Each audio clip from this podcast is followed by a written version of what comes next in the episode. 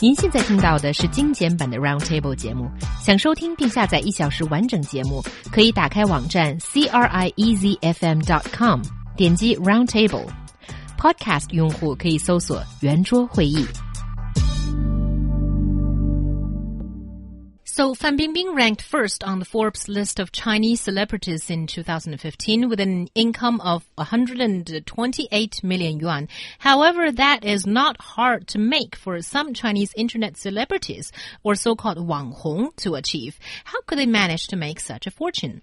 二零一五年的中国福布斯名人榜中，范冰冰以一点二八亿元的收入位居榜首。不过，这样的收入们对于网红们来说也不难。近日在上海参加网红经济研讨会的美女。 网红们的人均年净收入就都过亿，网红们凭什么可以赚这么多钱呢？So we're talking about people making money. So how is it that they can make so much money? Um, I'm just thinking maybe this whole thing is just a big promotional activity for Taobao, actually. It could be. It could well be that. yeah, because apparently now people are saying that these uh, internet celebrities, they, um, it, they're earning a lot of money because of the Taobao shop that they they open, and uh, often they're only selling like items worth like less than 200 yuan or so, but when you have a gigantic fan base, you're still earning a lot of money. Yes, it's marketing. I mean, this is how I think because it's sort of you know, we, we think that perhaps that's something that we could do, open a Taobao shop. It's very easy to do.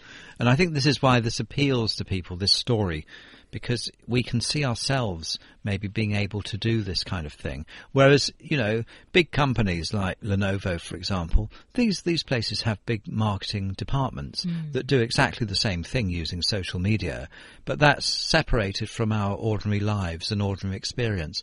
And I think that's why this has caught the, the attention of us and other media because it's people that the sort of seem to be individuals, and I think we kind of think that, oh, maybe you know we can identify it in a way that we can't with big companies. Yeah. And there's a part of it that I kind of agree with you, Mark, but I don't at the same time because you probably don't know the connotation. You're very confused, aren't you? no, I'm not confused. I'm just presenting different views, if that's okay. And also because you probably don't understand the um, the connotation that Wang Hong or internet celebrities mean in Chinese because it's often thought as sort of a derogatory ter term these days.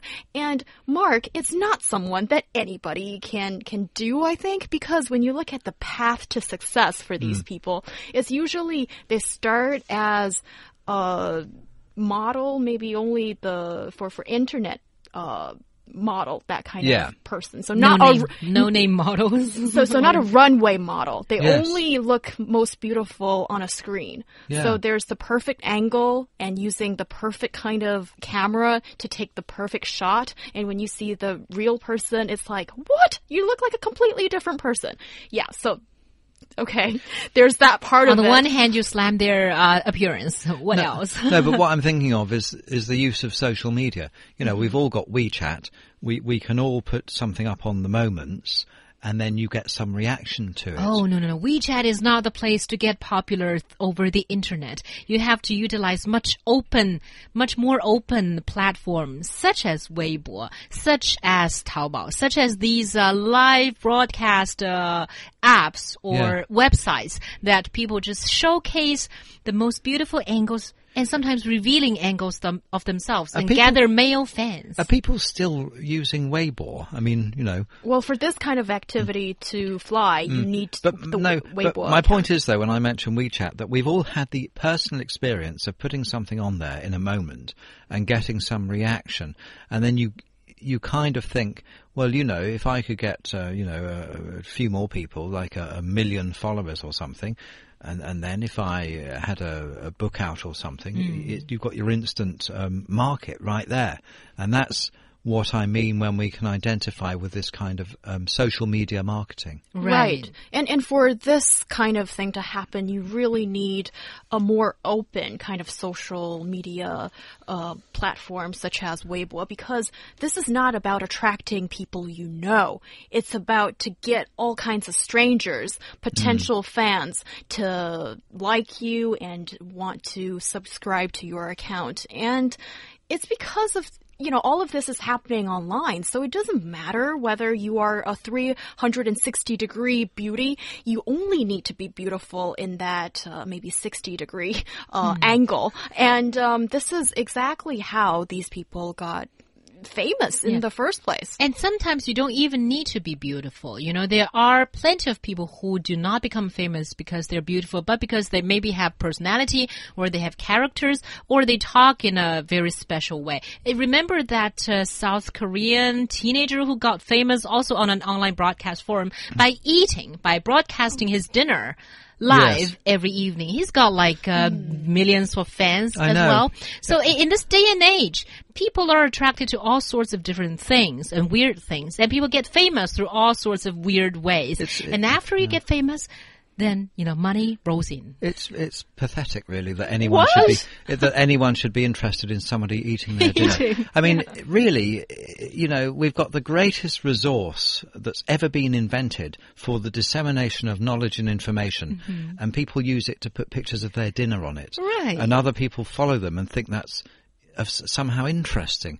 I'm I'm I never cease to be disappointed.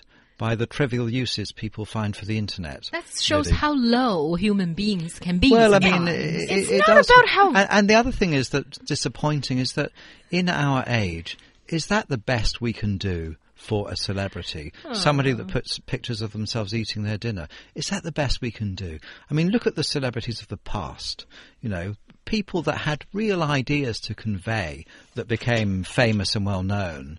I mean, I do think that we're living in an age of enormous dumbing down and hmm. people with far too much time on their hands when you know the most popular thing on the internet is is videos of cats.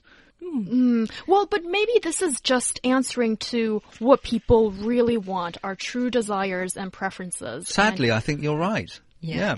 It does seem to me that although we're talking about it, actually not a lot of people that I know of are familiar with the scene. A lot of people never know any internet celebrity or never follow them. Yeah. So it does seem that uh, the mainstream view of them is still a little bit derogatory, like like He Yang says. Well, and I think that it should be as well, because if we look back to previous generations, maybe if we look look back to the the pavement cafes of Europe um, a hundred years ago, or you know, in 19th century Paris, you know, you would be discussing the uh, philo- philosophical ideas of people like uh, Voltaire, for example, would be discussed, which are actually quite interesting. You know, if if you look at what they are, um, if you look at the 1950s uh, television in uh, in Europe and in Britain and so forth, there were some. Um, very interesting people on there with some scientists, for example, became very well-known personalities, um, t- telling people in ways they could understand ideas about popular science and so forth, and philosophers as well, like Bertrand Russell,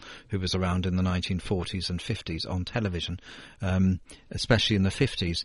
And now it seems that the what's changed and those programs and those people had a mass audience, you know, in those countries. Millions of people learnt things from them. Now, though, what we see now is that it's changed because in those days it was very, the entry level was very high.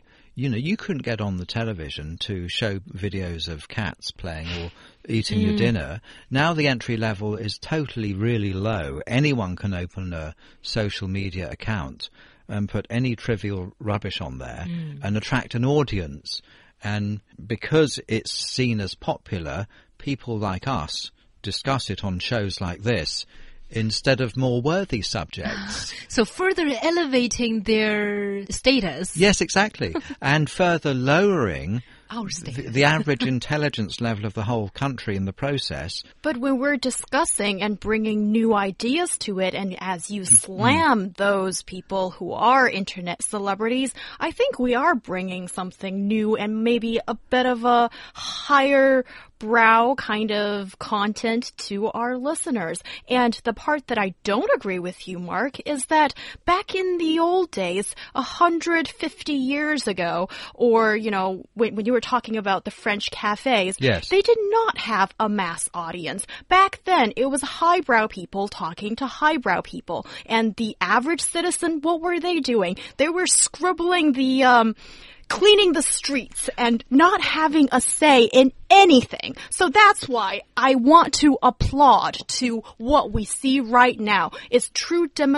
uh, a democracy kind of situation for people that anybody has a say and it's up to you to pick and choose. And if you're a lowbrow pe person who finds great satisfaction in such things, then fine, it is your choice. But if you're as highbrow as Mark, then go, you know, immerse in all those, uh, uh, poetry or philosophical discussion, you know, that's fine too. I think that is the great thing of today's society. Well, you're I making you're you. making Thank you. No, but you're making them you're making the mistake of thinking that I am one of the people I'm talking about. I'm I'm really not. I'm not a very highbrow person, and um, I, I I was just making the, a point. It d- didn't mean that that was me, but it is true though that you're right about the the French cafes. It was really an intellectual elite talking to each other. But in the 1950s on television, when there were these scientists and philosophers on there. Um, uh, it wasn't. Uh, they were talking to a mass audience of ordinary people who were having their their sights raised. Now I'm a little bit sort of in despair that that can never happen again because now it's the it's the people with nothing to say saying it to people who can't wait to hear it. Mm, I think you still have those channels. You still have channels where p- highbrow people talk about meaningful things, and some people will still watch those kind of shows. But the thing is that internet has made everything so available mm. and also magnifies everything, and that's why we're seeing this uh, internet celebrities who, you know, originally mm. may may also be trying to do something in, in real life to make themselves famous, you know, things like that. But right now they have the channel, they have the weapon to make themselves famous in a very short period of time and then making money. And, and that's why Well, yeah. we as ordinary people are not satisfied. But I mean, I I think we should not use this phrase highbrow. That suggests Yeah, an that's weird. intellectual elite mm-hmm. that I suspect none of us are in that category. I, mean, I only I'm- I'm said that to certainly not. enrage you, Mark. Well, it's it's an inaccurate description, but but I mean, you know, when it comes to thinking that that somebody eating their dinner online could become an internet phenomenon, well, then you know the thoughts of a housefly are hmm. highbrow compared to that. Surely, you know, you don't have to go very much very high. Higher than that, you know, you're you're not highbrow if you if you think that that's something that's very Okay. trivial. Yeah, all right. I, I see. yeah, it, it's uh, it's amazing to see how Mark sometimes can also struggle with the English language. Very rarely, though, of course. but uh, I think Draco has a point in, in targeting what you've been talking about, Mark. Uh, he says, I think some live broadcast hosts take advantage of the mentality of human nature, like peeking in to other people's lives to generate money, like what happens in the film Truman Show. Maybe so. I mean, the thing I like about this show is that we do analyze this and we do question these things. Of course. The worst shows are ones where they just suck this stuff up and regurgitate it and they join in with the triviality. At least we are subjecting it to some scrutiny and analysis to try and determine how how valuable it is. And really, you know, to some extent, I've just been arguing for the sake of it, but, but a little bit, like a bit, little bit, Yes. because there is an opposite view. But what it comes down to in the end, like you said, I mean, it is actually sort of, um, it gives people the, the freedom to pick and choose what they want. I find it disappointing that so many people watch cute cat videos online when they could be doing something that would improve their lives in some way. You are angering a lot of people right now. Well, they're just wasting their time. I mean, why don't you learn? Why don't people learn something useful? Well, where you can't could. be le- learning something useful hmm. 24 hours a day. How do you know that they're not making useful of something in their lives? Give them a break. Yes, Will pe- Mark? people Please. ha- should have the freedom to waste their life and Yeah, but- waste their time. Well, true, um, but won't these be the, the same people who then complain how they're, you know, i- i- they don't like their job and they're not earning enough money? Well, they should use their free time to improve their chances of of learning something else, uh, better, uh, reskilling or something, or developing their knowledge in other areas, and then they could change that situation instead of just moaning about it.